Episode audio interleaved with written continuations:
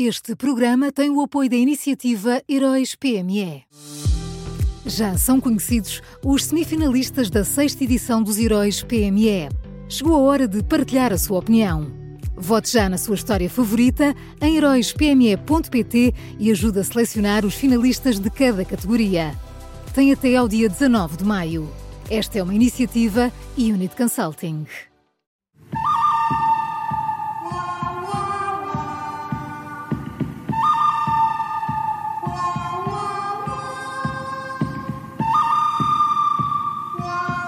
Este é o som do bom, o mau e o vilão da Rádio Observador, da Rádio Observador e também que pode ouvir também o podcast e sempre com o Miguel Pinheiro. Miguel, bom dia, boa sexta-feira. Bom dia, bom dia. Viste o meu loop da Rádio Observador? Da Sim, Rádio Observador. Tá, olha. Ficaste a pensar que era interferência.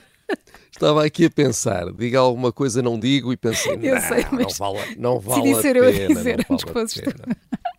Vamos então ao bom de hoje.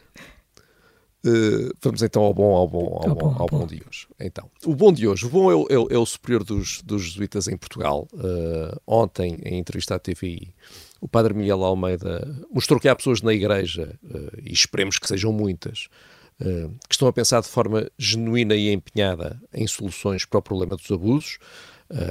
Em poucos minutos, o, o superior dos jesuítas em Portugal uh, de- deixou duas ideias. Uma, que já tem sido falada, foi uh, a criação de uma nova comissão independente, uh, sendo que aqui o importante foi a forma como o padre Miguel Almeida reconheceu com realismo que não há confiança nas comissões diocesanas. A Igreja está sempre a dizer: temos aqui as comissões diocesanas? Não, não temos. Uh, o superior dos jesuítas disse uma frase muito sensata: disse isto, as vítimas não vieram ter connosco e percebe-se, se calhar sozinhos não conseguimos. E de facto, sozinha a Igreja não consegue, não vale a pena fazer de conta que consegue.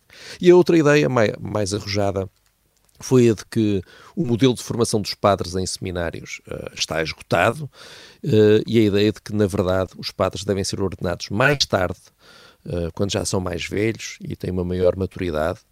Eh, enfim, hoje os bispos portugueses vão reunir-se para debater as conclusões da Comissão eh, sobre os abusos e não basta pedirem outra vez perdão de forma retórica, espero que não se estejam a preparar para fazer só isso.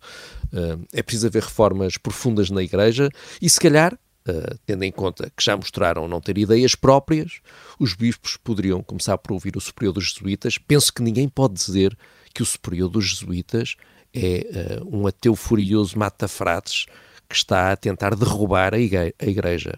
Penso eu. Portanto, pelo menos ouvi-lo.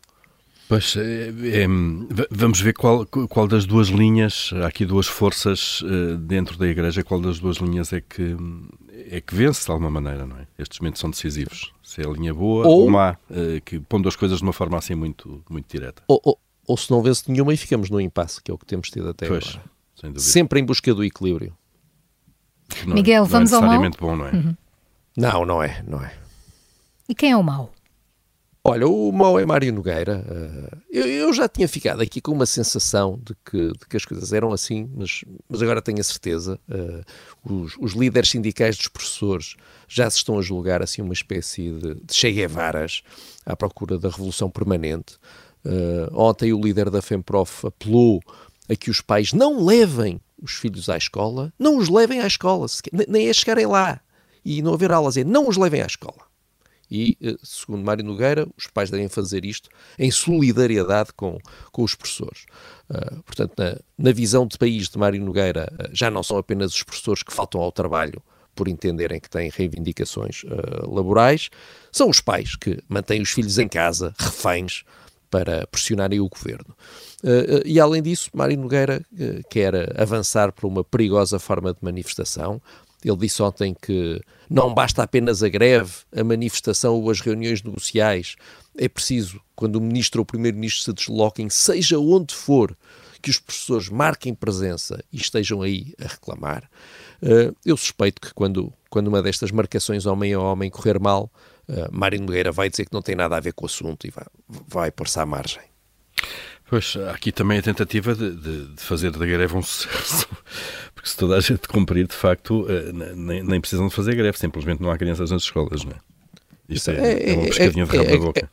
a greve permanente, o tumulto permanente, Uh, não sei quanto tempo é que isto vai demorar. Eu já começo a temer que o governo esteja à espera das férias de verão para ver se isto acalma. Mas eu, se é isso, uh, é preocupante. É tirar a toalha ao chão e dar o ano como perdido, quase. Completamente. E Miguel, só fica a faltar o vilão. Olha, o vilão é o Ministro da Saúde. Uh, uh, anteontem uh, estreou-se um novo modelo de organização fechou as urgências de pedopsiquiatria no, no Dona Estefânia durante a noite. É, é a nova fórmula que serve para tudo. E sempre com a desculpa de lá no Norte isto funciona. É, é sempre esta a nova desculpa do, do CEO do, do, do SNS. Mas então, decidiu-se fechar as urgências de pedopsiquiatria durante a noite e o diretor de pediatria do hospital disse imediatamente que este modelo não tinha sido bem pensado. E a verdade é que logo na primeira madrugada, logo na primeira madrugada, houve um problema grave com um doente que só pode ser resolvido, só pode ser resolvido de manhã porque não havia uh, pedopsiquiatras. E perante isto, perante isto, o que é que disse o Ministro da Saúde? Portanto, Manuel Pizarro foi falar e basicamente deu a entender que a culpa era do hospital. Porque a frase do ministro foi esta: Eu não tenho nenhuma dúvida de que um hospital tão diferenciado como o Dona Estefânia, com recursos médicos tão qualificados, com profissionais tão qualificados, uh, organizará esse atendimento de forma segura para as crianças e para os jovens que a ele venham a recorrer nesse período noturno. Portanto, o ministro acaba com a existência de médicos especializados durante a noite. E depois fica à espera que tudo corra bem na mesma, e se não correr, a culpa é das pessoas que estão a trabalhar. Basicamente, o, o, o raciocínio do ministro é este. E já deu para perceber que quando as coisas correm mal, Manuel Pizarro põe-se de fora. Vamos então ao resumo bom desta sexta-feira. É o superior dos jesuítas em Portugal, o padre Miguel Almeida. O mau é Mário Nogueira e o vilão de hoje é o ministro da Saúde. Foram estas as escolhas do Miguel Pinheiro, na Rádio Observador e a qualquer hora em podcast.